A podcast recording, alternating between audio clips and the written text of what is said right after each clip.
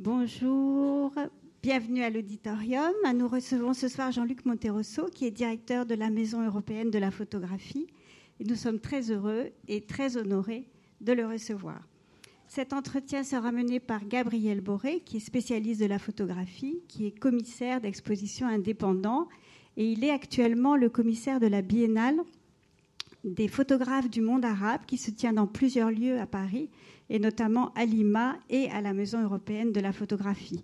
Voilà, il vous présentera notre invité, et je les laisse rejoindre le plateau pour cette soirée Irving Penn.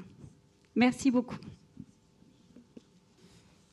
Je voulais dire juste quelques mots euh, sur euh, le parcours de Jean-Luc Monterosso, mais bon, tout le monde le connaît bien, surtout à Paris, parce qu'il a œuvré depuis de nombreuses années pour la photographie.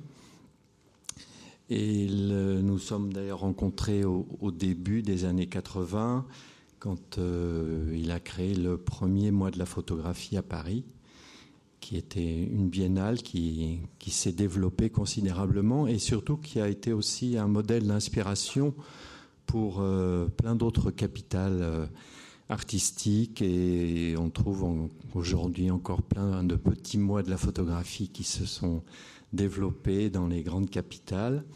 Et Jean-Luc a été aussi euh, l'inventeur, le, défenseur d'un projet euh, qui est celui de la Maison européenne de la photographie, qui a, qui a euh, commencé, l'idée a été euh, à émerger vers 1988 et la, la maison s'est ouverte en 1996. La collection, évidemment, dans ce, dans ce lieu de la Maison européenne de la photographie, qui a plusieurs vocations, et dont évidemment la première est celle d'exposer des artistes, mais une des autres vocations importantes était de constituer une collection. La collection s'est construite euh, avant évidemment la construction, avant l'idée et la conception de la Maison européenne de la photographie. Et, quand euh, la, Maison européenne de la photographie s'est ouverte, euh, il y avait déjà un ensemble très important euh, d'œuvres photographiques et notamment euh, une salle euh, Irving Penn qui a accueilli qui a accueilli une collection d'œuvres d'Irving Penn qui ont été constituées à partir de 1991. Alors on va pas raconter toute l'histoire de cette collection, mais on va quand même puisque la raison pour laquelle nous sommes réunis aujourd'hui est de parler d'Irving Penn et d'essayer de, cerner l'importance de cette euh, collection et de cette initiative aussi euh, au début des années 90, cette idée de, de construire un ensemble représentatif d'une œuvre d'un très grand artiste américain on parlera euh, aussi mm, tout à l'heure d'autres artistes américains qui font partie euh, de la collection de, la Maison européenne. Mais euh, en attendant, on va quand même se concentrer sur notre sujet, qui est évidemment qui renvoie à la très belle exposition qui est actuellement présentée au Grand Palais. Euh, dans cette euh, projection que Emmanuel a, construite, vous verrez aussi des, œuvres qui ne sont pas dans cette exposition, qui vont compléter aussi notre, notre connaissance euh, de l'œuvre d'Irving Penn. Peut-être Jean-Luc, tu peux dire quelques mots, compléter ce que, en guise d'introduction, peut-être euh, mon propos sur euh, le, point de départ de, l'idée de la, constitution de cette collection d'Irving Penn. Oui, euh, merci Gabriel.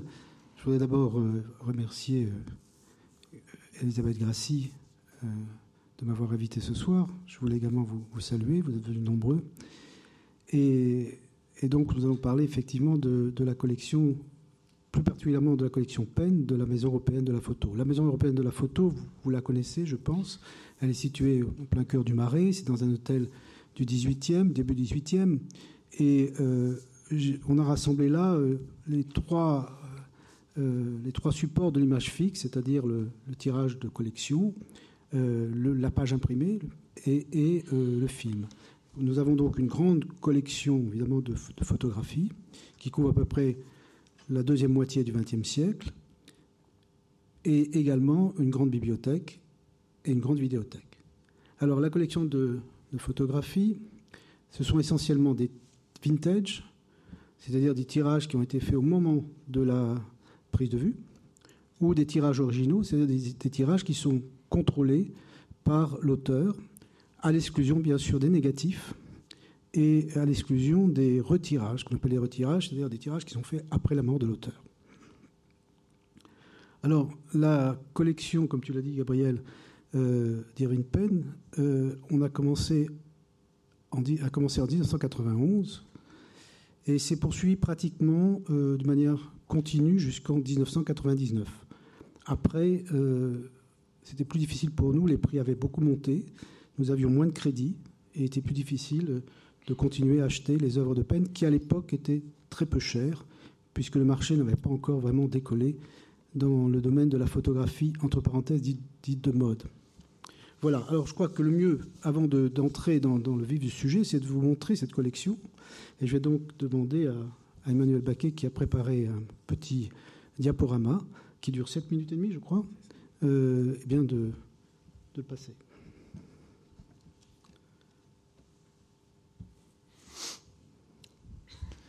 Voilà, on arrive au terme de cette euh, projection qui euh, développe ses euh, acquisitions de façon chronologique à l'intérieur de chaque, de chaque série.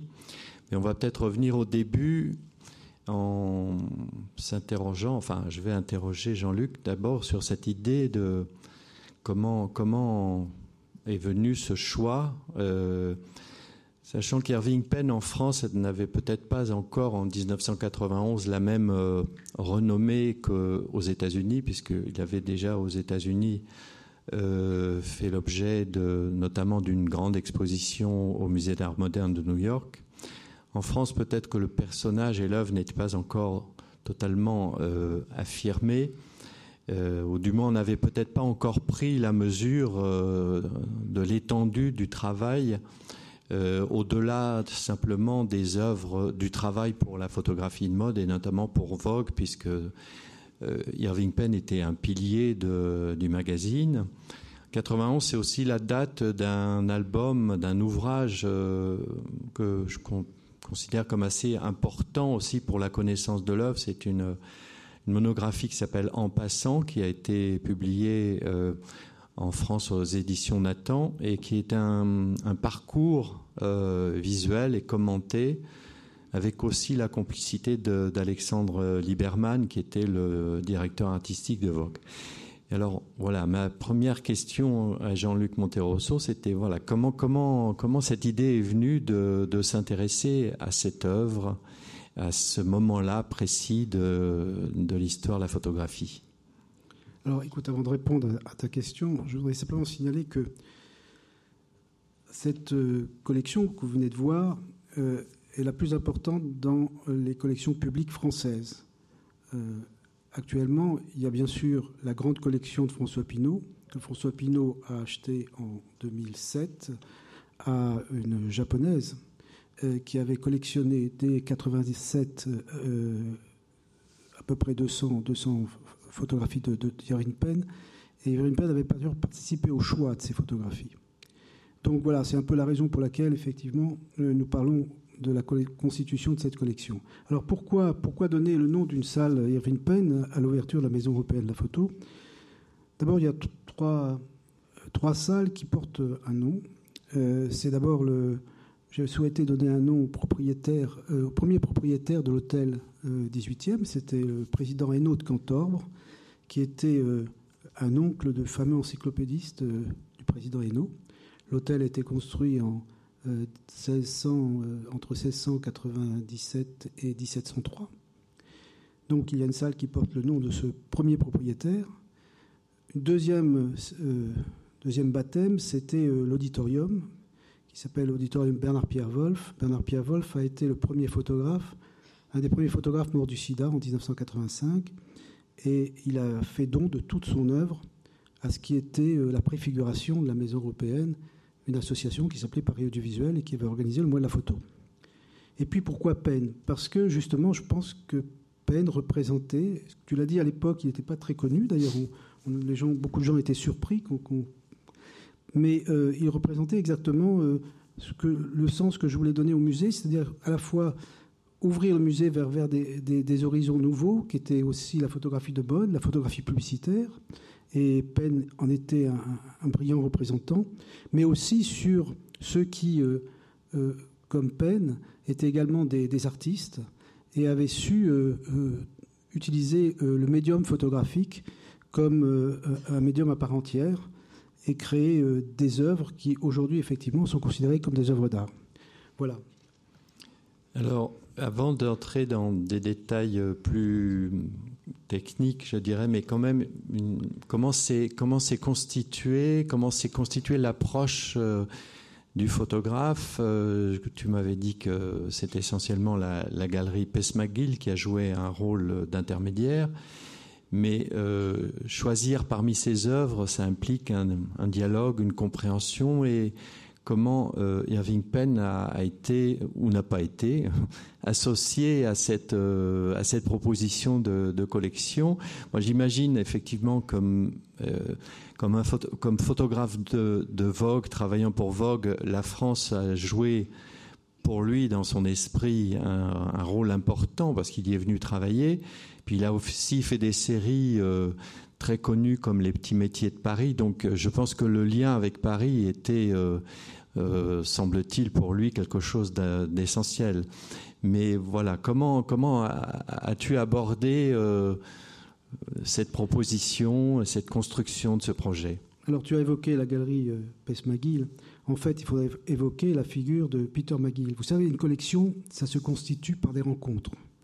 Et les rencontres, c'est pas seulement avec des photographes, c'est aussi avec des passeurs, avec des gens qui, croient en la photographie et qui essaient de promouvoir le travail des photographes. Et parmi eux, il y a certains, certains, galeristes. C'est le cas de, Peter McGill. Donc j'ai commencé par acheter. De toute façon, aux États-Unis, les, photographes sont très, euh, très rigoureux. Et lorsqu'ils ont une galerie, il faut toujours acheter à la galerie. Ils, refusent, bien entendu, et on ne leur propose même pas de, passer directement par eux. Et donc, euh, j'ai rencontré Peter McGill. Et puis, le, le contact s'est fait entre nous. Et très vite, Peter m'a dit on va essayer de rencontrer euh, Irving Penn.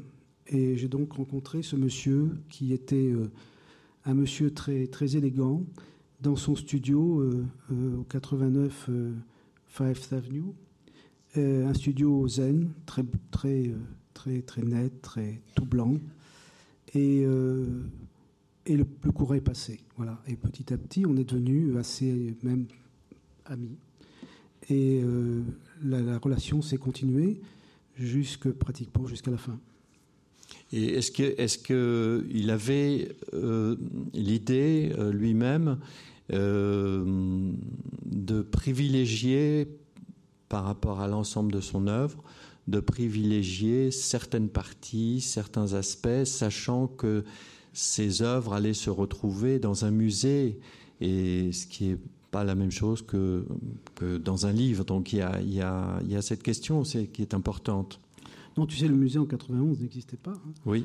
Euh, il a ouvert ses portes en 96. Et donc, euh, il m'a fait confiance. Oui.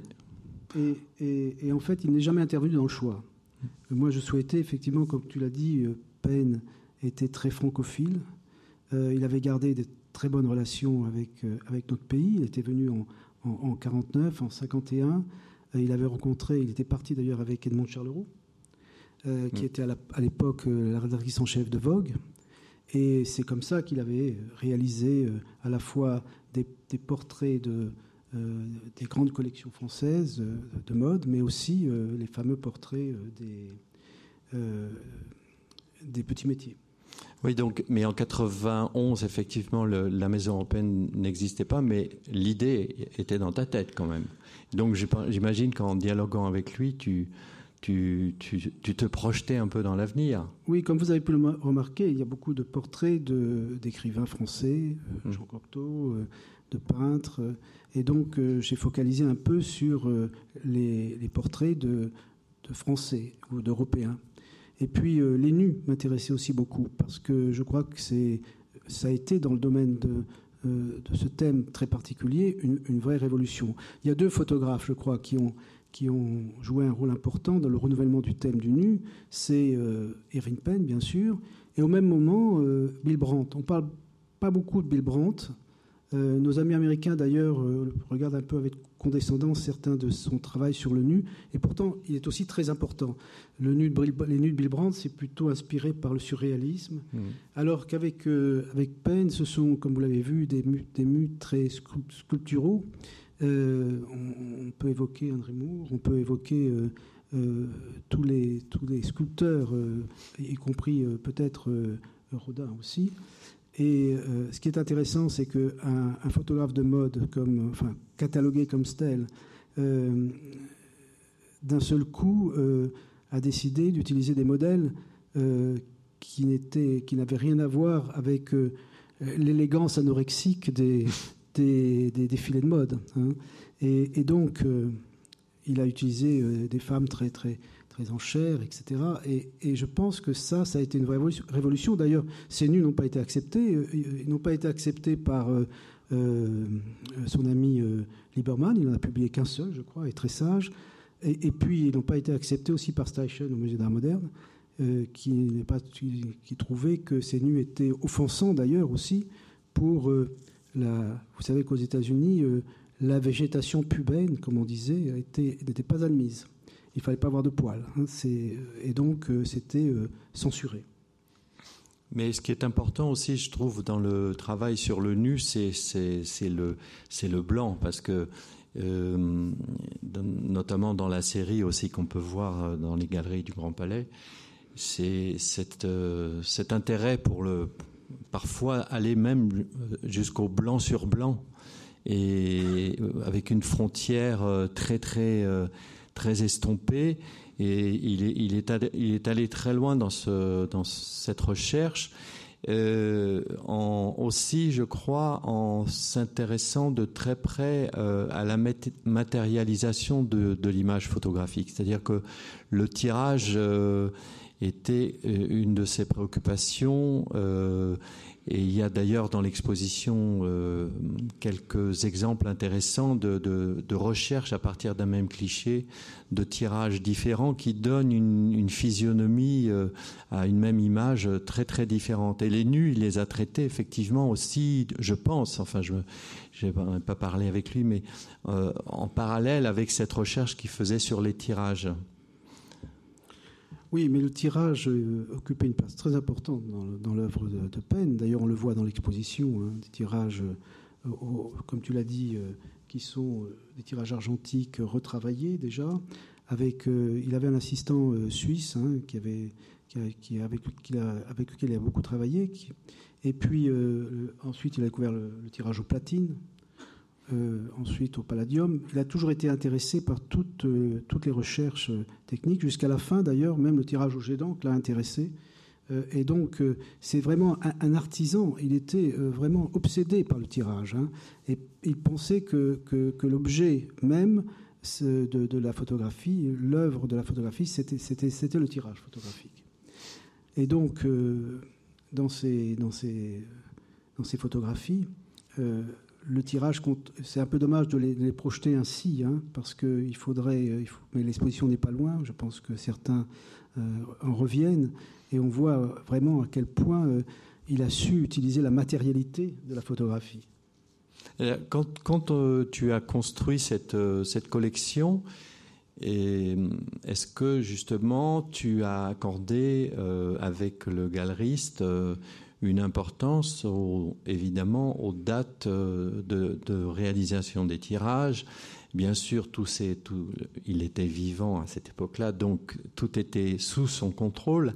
Mais euh, c'est vrai qu'aujourd'hui, le marché de l'art photographique s'est considérablement développé et les périodes au cours desquels les tirages sont réalisés comptent évidemment dans la valeur pas seulement artistique, mais la valeur marchande. Donc, quand tu as été amené à, faire des choix Est-ce qu'il y avait, par exemple, des, propositions d'une même image, datant de, tirages différents? Est-ce qu'il y a eu des discussions autour de cette question? Non, on n'a jamais eu de discussion euh, au niveau du tirage. Je dirais, simplement, et je parle sous le contrôle ici de l'adjointe responsable de la collection de la MEP, euh, euh, Frédéric Dolivet, je crois que le tirage des NUS, tous les tirages sont des vintage, à l'exception de deux tirages qui ont été traités au platine. Voilà. Mais euh, en fait, j'ai choisi en fonction euh, d'abord d'une conception que j'avais de, la photographie, en pensant au public français aussi, hein, qui, avait envie de retrouver peut-être des visages connus, euh, et puis et aussi en fonction de, de, la beauté que m'inspiraient ces, ces, images. J'ai eu la chance de les avoir en main, si j'ose dire, et donc je les ai choisis comme ça, au coup de foudre. Et ça, ça a été un, grand moment. C'était des moments assez extraordinaires que de pouvoir euh, effectivement être si près comme ça de l'œuvre de peine. Par rapport au, choix, évidemment, euh, enfin, en ce qui me concerne, je trouve que le travail sur le portrait est, occupe dans son œuvre une place majeure. Je trouve c'est un, un, très très très grand portraitiste, très différent de son alter ego euh, Richard Avedon pour plein de raisons. Tu as dit toi-même que tu as, dans le choix des sujets, cherché euh, des portraits avec des figures qui pouvaient euh, intéresser, entre guillemets, le public français. Est-ce que ça a été la seule, la seule, le seul motif euh, tu m'avais parlé quand on s'était vu pour préparer un petit peu cette rencontre. Tu m'avais parlé aussi de l'idée de confronter, par exemple, euh, un portrait d'une figure euh, par Irving Penn avec un, portrait d'un autre photographe, avec cette idée assez pédagogique finalement de, en confrontant le même sujet photographié par deux photographes différents, cette idée de mettre en évidence aussi des, écritures et de donner à la collection un sens pédagogique pour l'avenir. Oui, ça c'est vrai, il y a des correspondances dans la collection. Hein. Par exemple, Giacometti, euh, c'est vrai qu'il y a la photographie euh, de, de Penn, mais il y a aussi euh, dans la collection la photographie de Richard Avedon, et puis les merveilleuses photos d'Henri Cartier-Bresson, et bien d'autres encore. Et c'est vrai que c'est important de mettre en parallèle comme ça ces différentes écritures et donc euh, il y a aussi cette idée, effectivement, qu'une collection, elle est, faite euh, d'imbrication euh, d'images les unes dans les autres. Hein. Et, c'est, je crois, ça qui fait aussi la richesse d'une collection, me semble-t-il. Dans, la conversation qu'on avait eue, et tu avais mis en évidence quelque chose d'important dans cette série de portraits, c'était l'œil. Euh, sur lequel, euh, vers lequel converge un peu notre, notre approche euh, du portrait.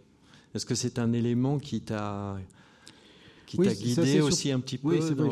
On le voit par exemple dans les, photos de, Louis Jouvet, mais je pense qu'on la voit la photo, hein, on, la voit dans réflexion là. également dans la photographie de, de Picasso.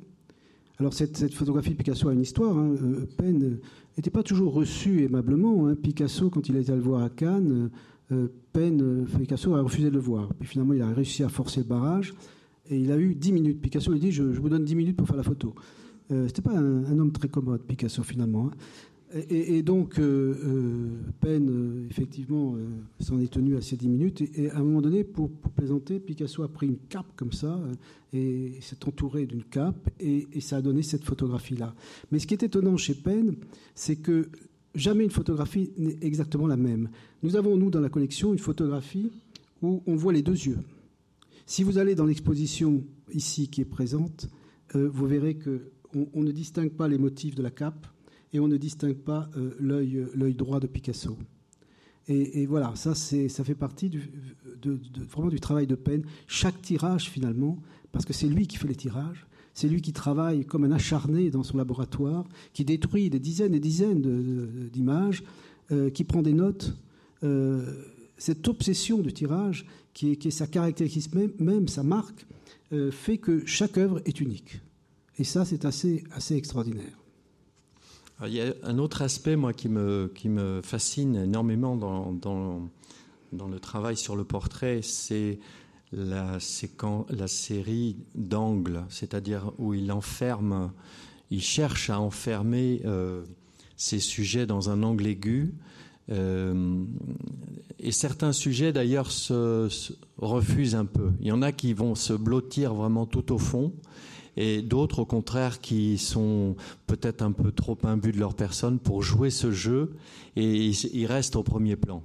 Et euh, ça, me fait, ça me fait dire aussi une chose, c'est que euh, il y a ce, cette idée de protocole, qui est un terme qu'on utilise beaucoup aujourd'hui dans la, dans la photographie conceptuelle, enfin dans la photographie contemporaine. Et je trouve que Penn, euh, avant la lettre, comme ça, est un, est un photographe qui, pense avant d'agir énormément, qui pense avant de photographier et qui cherche justement euh, des formes, mais pas gratuitement, parce que en fait, euh, cet angle aigu, euh, il va en tirer des, leçons sur la, psychologie des personnages qu'il fabrique, et je trouve que c'est une, des, disons des, une des propositions de portraitistes les plus, les plus intéressantes. Oui, d'ailleurs, tu, tu, as dit que la pensée précède l'image, mais ça, c'est l'enseignement de Brodovitch. Oui. Euh, il a été à l'école de Brodovitch. Ensuite, évidemment, il est devenu très ami avec Lieberman. Tu m'as soufflé la question, je vous dis. Ah je suis désolé. Je suis désolé.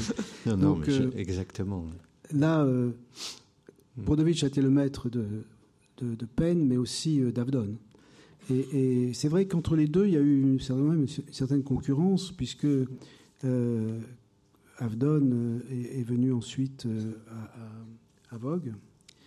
Et euh, quand euh, Diana Vreeland est, arrivée à Vogue, et effectivement, Penn a un petit peu euh, pris du recul. Il y a eu une concurrence, mais enfin une concurrence amicale entre les deux quand même. Ils sont très différents. Hein. C'est vrai que chez Penn, il y a une économie de moyens. Chez, chez Avdon aussi, quelque part, il y a toujours ce fond, comme ça, chez Penn, ce, rideau d'ailleurs qu'on peut voir, qu'il a utilisé pour les petits métiers, qu'on peut voir dans l'exposition, mmh. Mmh. et puis qu'il a toujours gardé d'ailleurs.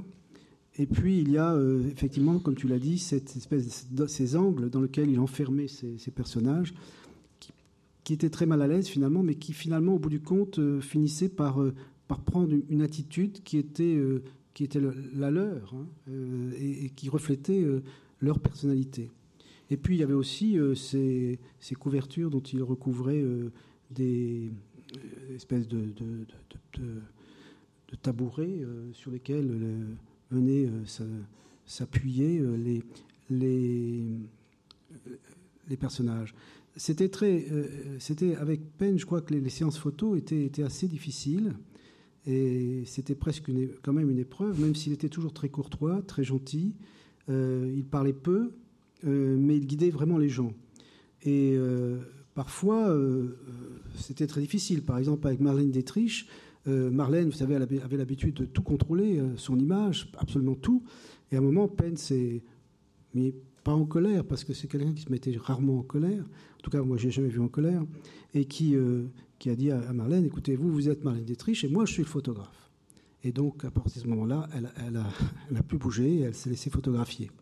Et puis, il avait une économie de moyens hein, dans, tout, dans toutes ses photographies, on le voit il, avait, il, le disait lui-même, hein, pour l'instant, euh, il n'y avait qu'une lumière.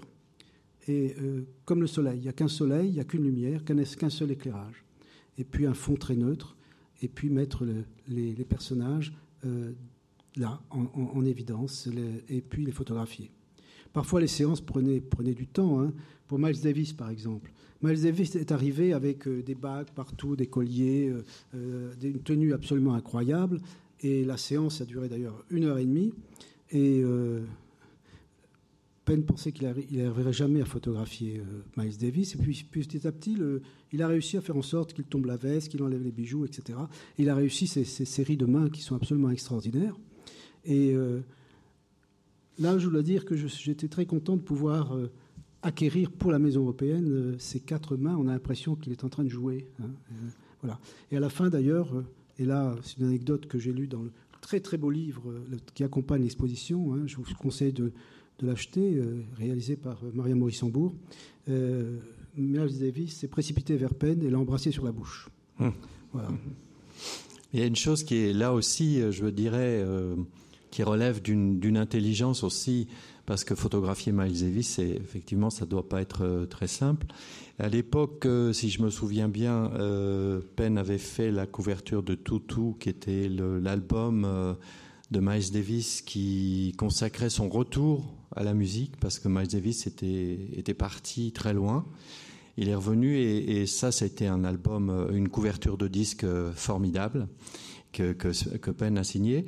Et dans la série des doigts, évidemment, c'est les doigts du trompettiste. C'est pas simplement euh, des, doigts qui comptent 1, 2, 3, 4. Ce sont les doigts qui appuient sur les pistons des trompettes. Et euh, là aussi, c'est la, démonstration que qu'il y a des idées dans, une prise de vue, euh, qu'au lieu de faire peut-être simplement les lèvres ou le visage de Miles Davis, aller directement là où d'où vient la musique et d'où vient le son. Et c'est cette, euh, enfin, j'ai le sentiment en tant que moi spectateur ou décodeur des images que c'est là l'intelligence du projet. Euh, pour continuer quand même sur euh, la question de la photographie américaine et de, de, de Penn et d'Avdon, parce que finalement c'est deux grands contemporains, je voulais juste apporter un sentiment personnel sur ce qui peut les différencier dans la façon de faire du portrait. C'est que l'un utilise le gris beaucoup, Irving Penn travaille beaucoup sur, sur le gris, alors qu'Avdon a fait totalement abstraction du fond et, il a utilisé, enfin dans ses séries de portraits les plus spectaculaires, le, blanc. Et euh, c'est vraiment deux, deux approches très différentes. C'est-à-dire que quand même euh, Penn euh, joue avec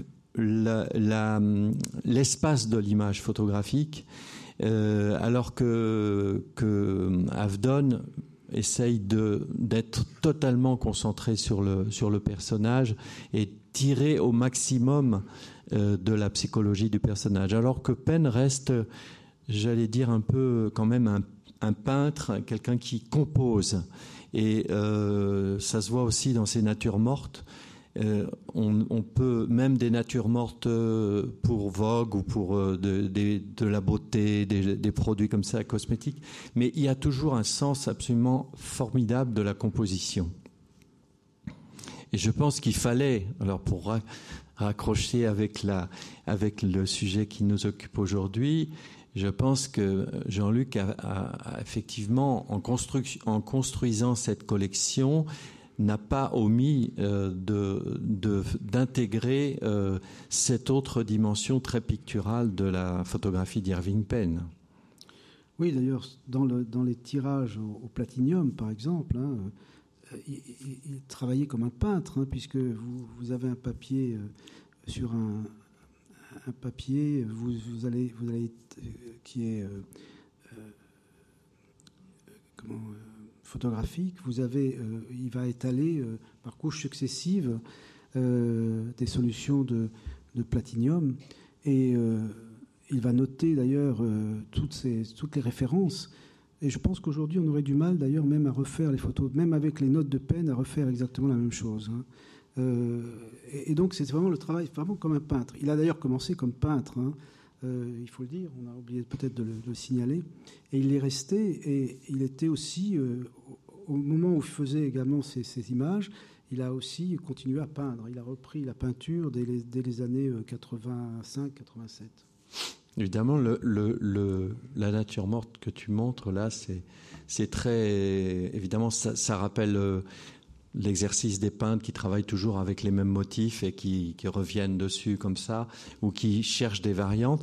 Et parfois aussi, ce qui est intéressant dans, une des pièces que tu as que tu as acquises, euh, cette nature morte euh, qui est une sculpture euh, et qui, qui, qui révèle aussi, comment dirais-je, le, euh, la préoccupation de peine pour euh, le, caractère plastique des objets qui ne sont pas forcément des objets utiles, mais qui deviennent des objets abstraits.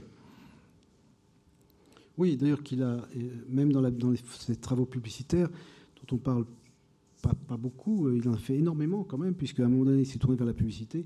Il y a toujours cette recherche de, l'abstraction. Hein. Je pense notamment à cette publicité qu'il a faite sur la voiture.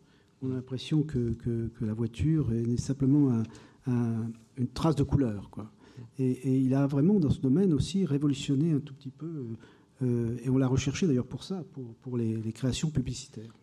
En fait, c'est un photographe très complet, hein, et surtout qui, euh, je trouve, euh, a innové dans, certains domaines. On a, on a, parlé du nu, mais aussi on, pourrait parler des cigarettes, hein, ces fameuses cigarettes, où finalement c'est l'éloge du déchet, hein, et il arrive à faire d'un rien de quelque chose qu'on rejette, euh, une œuvre d'art.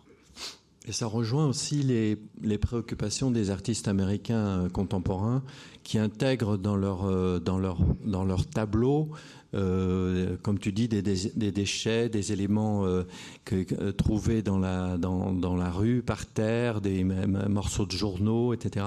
Donc il, est, il est, il est en, en, face, je dirais toujours, avec des préoccupations artistiques de son, de son temps. D'ailleurs, quand il a exposé ses, cigarettes en 1975 au Musée d'Art moderne, ça fait scandale. Hein. Ça fait scandale. Les gens n'ont pas compris pourquoi, comment euh, un, photographe de, sa stature euh, présentait des choses aussi répugnantes. C'était le mot qui a été utilisé dans le New York, Times.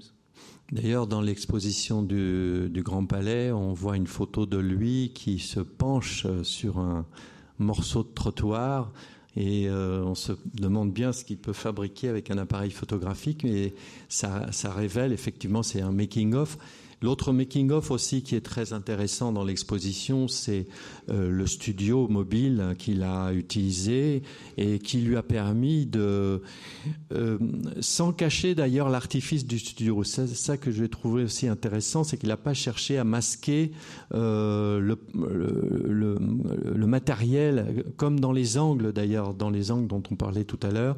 Parfois, la prise de vue intègre les, bords, les côtés.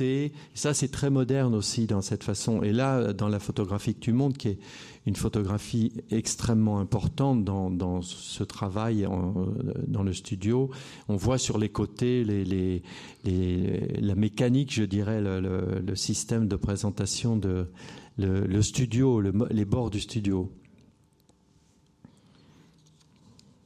Il a pratiquement tout le temps travaillé en studio. D'ailleurs, quand il, est parti euh, en Nouvelle-Guinée, quand il est parti euh, à, Cusco, au Pérou, quand euh, il est allé au Maroc, là, ça a été réalisé au Maroc, il reconstituait un studio. Les seuls moments où finalement il était à l'extérieur, c'est dans ses derniers travaux, quand il photographiait dans la rue, justement, tu as fait allusion à ce, travail où il il avait construit un appareil spécialement pour ça.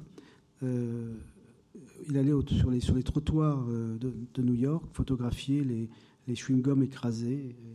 Et, on a, d'ailleurs une de ces images juste à la fin. je regrette euh, d'ailleurs de ne pas avoir pu en acheter plus, parce que je crois que c'est une œuvre intéressante et qui est un peu négligée, je crois, de, des commentateurs aujourd'hui, mais qui, qui, est, qui, est, vraiment particulièrement nouvelle et, et qui, qui, devrait prendre plus de place dans l'œuvre de peine. Oui, ça c'était une question que je voulais te poser. Euh, d'ailleurs, c'était les, regrets, c'est-à-dire que quand on entre dans une œuvre aussi, aussi gigantesque, on aimerait tout embrasser. Et donc, il y a certainement peut-être aussi des séries que tu n'as pas pu, pour différentes raisons, euh, acquérir. Ah oui, bien sûr, il y a, Cusco. Parce que c'est vraiment la matrice hein, de tout son travail quand il est allé au Pérou. Il est allé d'ailleurs euh, envoyé par Vogue avec une de ses un de ses modèles préférés. Et puis il a fait un travail, euh, c'était son travail hein, à Vogue, euh, de ce modèle dans les rues. Et puis il a décidé de rester. Et il est parti euh, à Cusco. Et, là, il a trouvé l'atelier d'un photographe, il l'a loué, et il a commencé à faire des portraits. Et, ces portraits, je regrette de ne pas, pas en avoir dans la collection. Ça, c'est un de mes grands regrets. Euh, le deuxième grand regret, c'est euh, les grands tirages euh, platinium du gant, de la cigarette. Il y a trois grands formats comme ça, où, on voit très bien qu'il y a quatre, quatre photos tirées au platinium. on a pu acquérir une première photo, une première œuvre auprès d'un collectionneur. Je pense qu'on peut les montrer, c'est celle-là, oui. Une deuxième a été achetée en vente publique chez Christie's. Et la troisième, c'est le fils de, de Penn qui la possède. Voilà, peut-être un jour il l'offrira au musée. C'est un très grand tirage qui fait 1m50 sur 1m60 euh, à peu près, 1m20, pardon. Alors, par rapport, pour revenir plus, plus, généralement à la, à la, collection de la MEP, euh, quelle place occupe l'œuvre de Penn par rapport à d'autres photographes euh, américains auxquels, évidemment, tu t'es intéressé? Tu en, as mentionné un certain nombre l'autre jour quand on a préparé cette rencontre, notamment euh, évidemment Robert Frank. Euh, enfin, s'il est américain, suisse, français, on ne sait pas trop. euh, Robert Frank, Nan Goldin, Larry Clark, qui est un photographe assez important également. Voilà, comment as-tu, parce que s'attaquer comme ça à la photographie américaine, c'est un gros morceau. Hein, et pour essayer de donner une, certaine forme de représentativité des grands, des grands moments de la photographie euh, euh, de ce continent.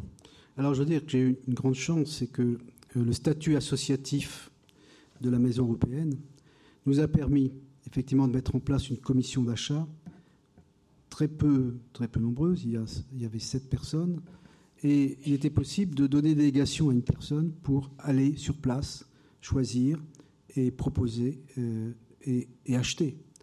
Le problème dans les institutions publiques, c'est que j'ai participé à certaines commissions de l'État. Le grand drame, pourquoi s'il n'y a pas de, photographie, plus de photographie américaine dans les collections publiques françaises euh, C'est pas par un nationalisme étroit. C'est tout simplement quand on est euh, en commission, à l'État par exemple, il faut faire venir les images, il faut faire venir les photographies. Et euh, si elles ne sont pas achetées, comme il y a 17, 16 ou 17 personnes qui participent, euh, il faut les retourner et la plupart du temps, c'est impossible. Là, j'avais la possibilité d'aller sur place et au nom de la commission, de choisir et d'acheter. Et ça, c'était vraiment extraordinaire. C'est comme ça qu'on a pu acheter effectivement, euh, avec bien sûr l'autorisation de la commission et l'aval du conseil d'administration de l'association, mais le jeu complet des Américains de Robert Frank, qui est actuellement présenté euh, au musée Moreira Salles à São Paulo, qui a ouvert le musée, le nouveau musée de photographie de São Paulo de l'Institut Moreira Salles. Et donc, on a pu acheter les 84 photos, le jeu complet. Il y a trois jeux qui existent, et euh, un seul en Europe, c'est celui de la Maison européenne.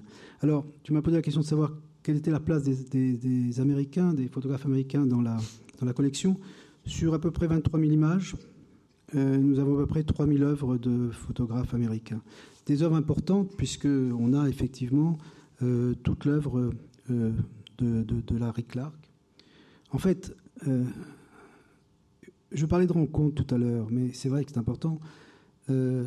Larry Clark, on, possède toutes les œuvres de, de, ces deux grands livres, Tulsa et Teenage Lust. Et ça s'est passé comment? Je vais aux États-Unis et je rencontre euh, Ralph Gibson. Et Ralph Gibson me dit, c'était en 88, je crois. Et Ralph Gibson me dit, tu sais, Larry Clark en ce moment a de gros problèmes, ça va pas du tout. Euh, je pense que si vous pouvez lui acheter des photos, il serait ravi. Et, donc je suis allé voir Larry Clark et il, me montre l'ensemble des images. Il y avait donc tout, le, tout, le, tout, le livre de, tout ça et de, et, de Teenage Lust. Et je lui dis, mais moi je vais les prendre, mais quel prix vous faites? Et il m'a dit, j'ai besoin de 15 000, dollars. Voilà. Et j'ai immédiatement pris contact avec les membres de la commission qui m'ont dit, Banco, euh, vas-y. Et c'est comme ça qu'on a, on a pu acquérir cette... Et en même temps, euh, je crois que Larry Clark est sorti une passe un peu difficile à ce moment-là. Et c'est pour ça qu'on est resté d'ailleurs très, très amis et c'est comme ça que une collection se constitue. Hein. C'est que c'est par des rencontres, par des, amitiés, euh, par des dons aussi. Parce que euh, je pense à Ralph Gibson. Ralph Gibson, on lui a demandé de, réaliser, de passer, on lui a passé commande sur, euh, sur Paris. Une, des idées dès les années 80 était de confier chaque année à un grand photographe une bourse pour qu'il puisse travailler sur Paris. Et puisqu'on était subventionné par la ville de Paris, je trouvais que c'était une bonne idée finalement. Et donc on a commencé par le Paris d'Henri Cartier-Bresson, et puis après ça a été le Paris de Ralph Gibson. Ça s'est poursuivi ensuite par le Paris de Dwayne Michaels, de Mimo Jodic, de William Klein, etc. Et, et Ralph Gibson a fait un très beau travail sur Paris qui a été publié, qui s'appelle L'œil flottant. Et donc ces images sont rentrées dans la collection. Et puis petit à petit, une amitié est née. Et ce qui est quand même curieux, c'est qu'encore aujourd'hui, euh, Rav arrive avec. Mais ça, c'est assez extraordinaire. Il arrive avec une dizaine de, photographies sous le bras et il nous dit voilà, ça c'est pour la collection. Et c'est, je veux dire, c'est assez, assez exceptionnel. Mais, Alors donc nous avons comme ça effectivement des œuvres de, de Ralph Gibson. J'ose pas dire les nombres parce que le nombre ne, signifie rien. 300 euh, photos à peu près. Euh, également, euh, le, don que nous a fait. Le, on a également des, des Nan Goldin, bien sûr, hein, qu'on a pu acheter au moment où elle commençait simplement son, son travail photographique.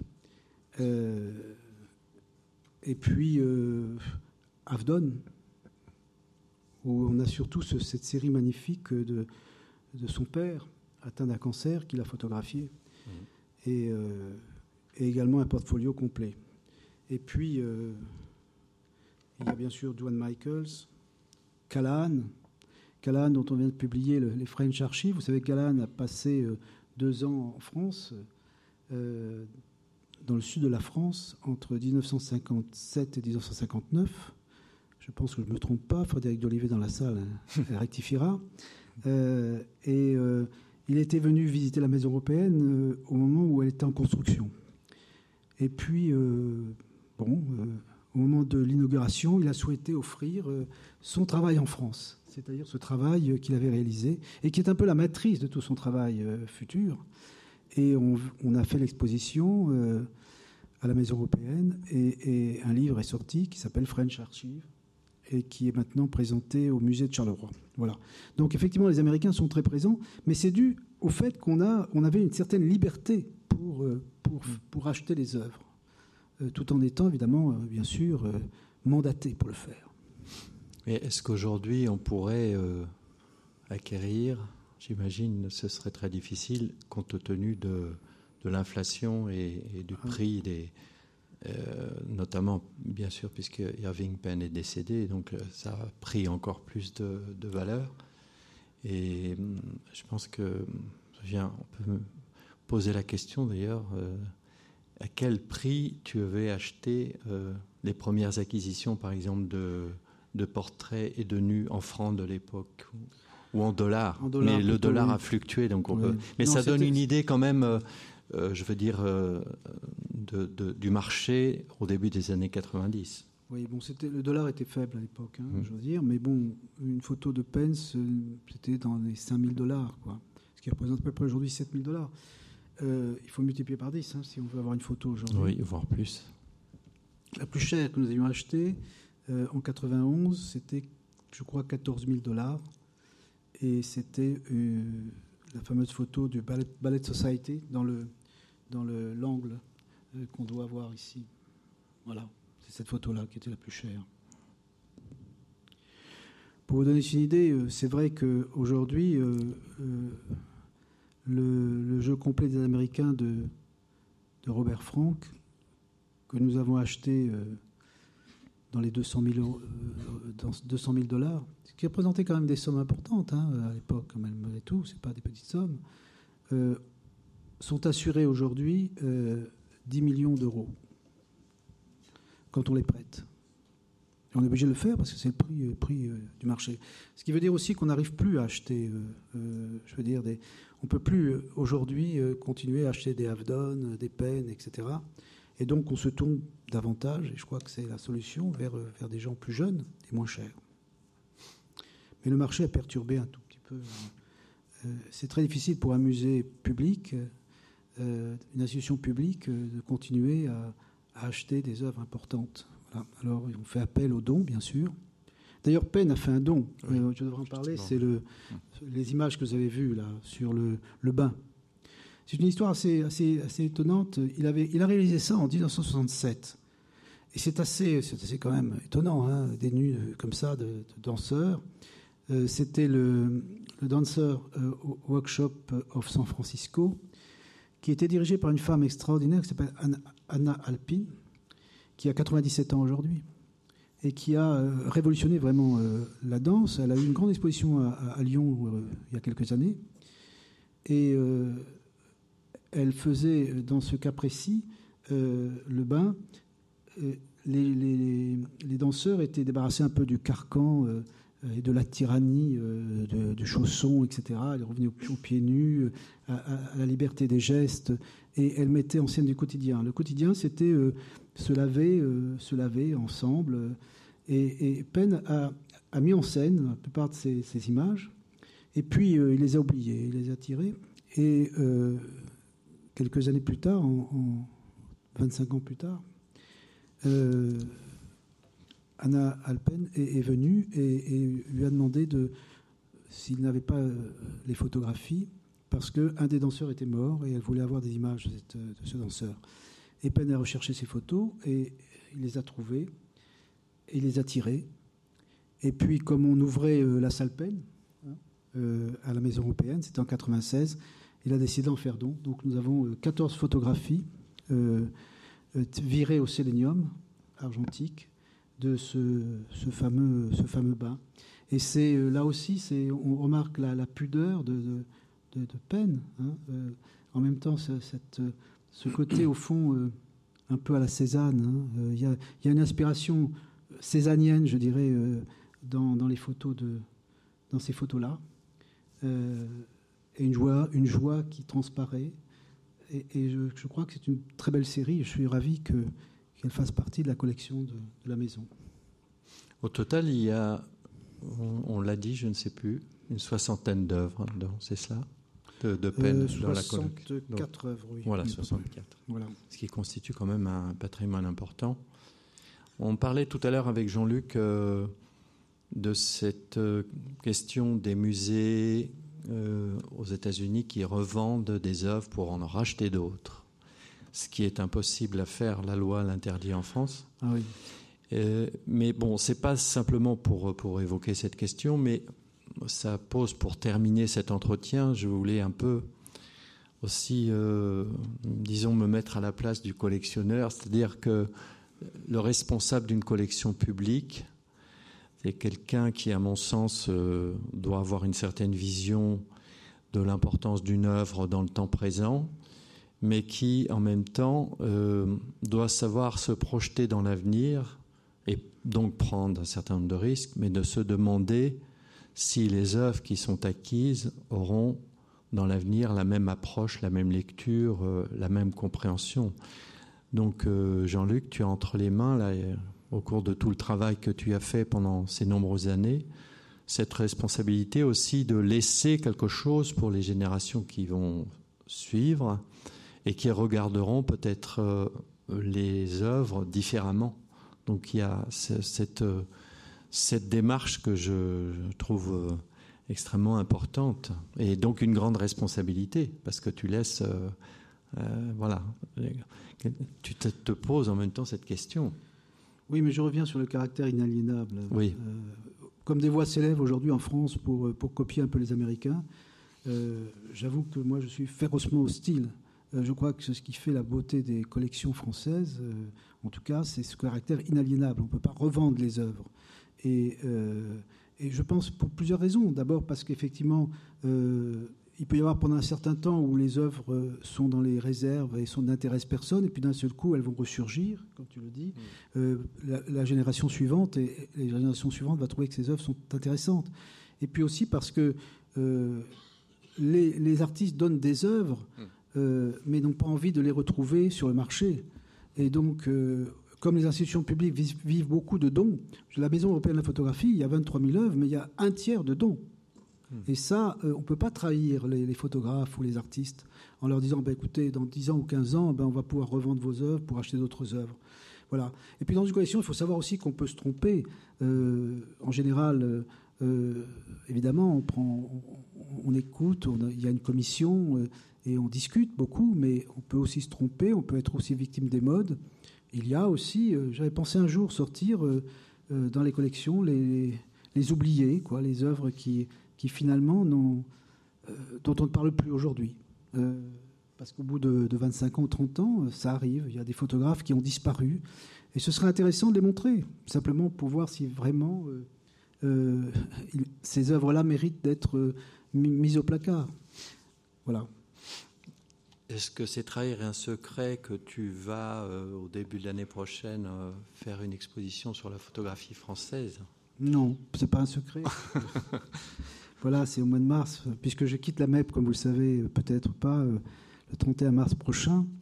Et donc j'ai décidé de présenter une exposition qui s'intitulera La photographie française existe, je l'ai rencontrée. Pourquoi ce titre? Parce que lorsque je suis allé voir, je suis allé aux États-Unis en 1981, j'ai rencontré euh, John Zarkowski, qui était le conservateur euh, pour la photographie au MoMA, qui m'a reçu d'ailleurs très très gentiment. Je garde un très bon souvenir de cet euh, entretien. Et puis à la fin de l'entretien, qui a duré quand même 20-25 minutes, j'étais tout jeune à l'époque, hein, j'avais 30 ans, 33 ans, et je lui ai dit, mais qu'est-ce que vous pensez de la jeune photographie française? Et il m'a dit euh, Young French Photography doesn't exist. Elle n'existe pas. Voilà. Alors j'ai décidé que pour, euh, comme ça, pour répondre un peu 30 ans après, c'était bien de faire une expression qui s'appellerait euh, La photographie française existe. Je l'ai rencontrée et même peut-être je l'ai accompagnée. Bah, je crois que c'est une très belle conclusion. Merci beaucoup, Jean-Luc, pour cette proposition.